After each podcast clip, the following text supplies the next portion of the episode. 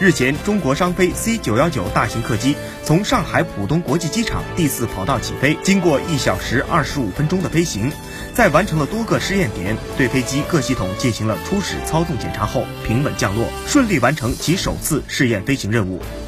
截至目前，中国商飞公司共有四架飞机投入试飞工作，